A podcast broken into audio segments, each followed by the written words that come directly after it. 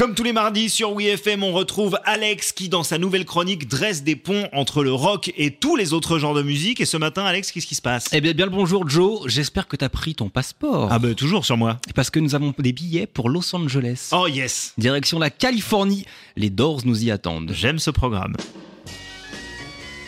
Malgré une existence plutôt brève, les Doors ont marqué l'histoire du rock, notamment avec le morceau Light My Fire qui fut d'ailleurs le tout premier single du groupe à prendre la tête du classement Billboard.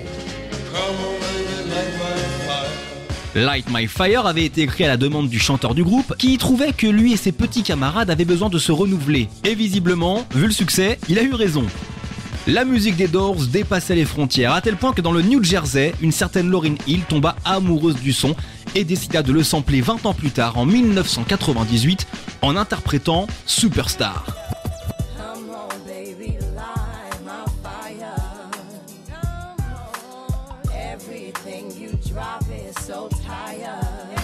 Un morceau qui fera partie de son seul et unique album solo, ce dernier s'étant tout de même vendu à plus de 8 millions d'exemplaires, on peut le dire, Lauryn Hill sans le rock, c'est pas vraiment pareil. Eh ben Lauryn Hill, justement, on en parlait la semaine dernière dans le Morning Rock, elle a participé au concert de réunion des Fujis pour la première fois sur scène depuis 15 ans, ça s'est passé à Manhattan. Ouais, et d'ailleurs, ils passeront par Paris à Défense Arena, ce sera pour le 4 décembre prochain. Eh bien voilà une date à noter dans votre agenda. Merci Alex, à la semaine prochaine. À la semaine prochaine Ciao